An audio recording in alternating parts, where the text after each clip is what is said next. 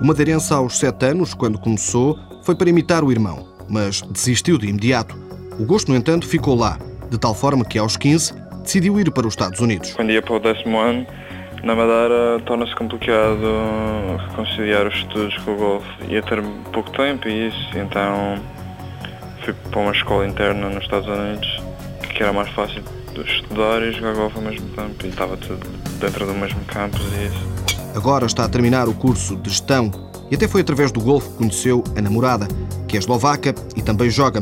Mas quando saiu de Portugal e deixou a ilha, a vida não foi fácil. No início foi, foi complicado para mim, que era novo e tinha saudade, muitas saudades e isso, mas, mas agora já, já estou bastante habituado. A viver sozinho e muito longe de quem o mimava em tudo, teve de usar com muita regularidade o termo desenrascar. Era sempre um bocadinho mimado pela mamãe e isso, e, e cresci muito, especialmente no primeiro ano, dois. Foi, foi muito importante estar a viver sozinho e desenrascar, não é? Coisas que, que eu nunca fiz, lavar a roupa e tratar de, de tudo.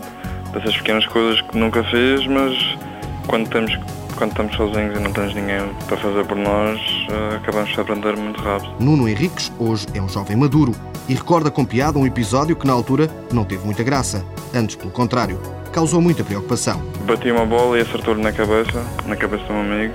Abrir a cabeça, estava tudo cheio de sangue.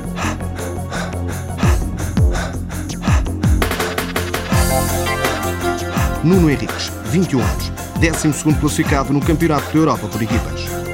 Apoio Instituto do Desporto de Portugal.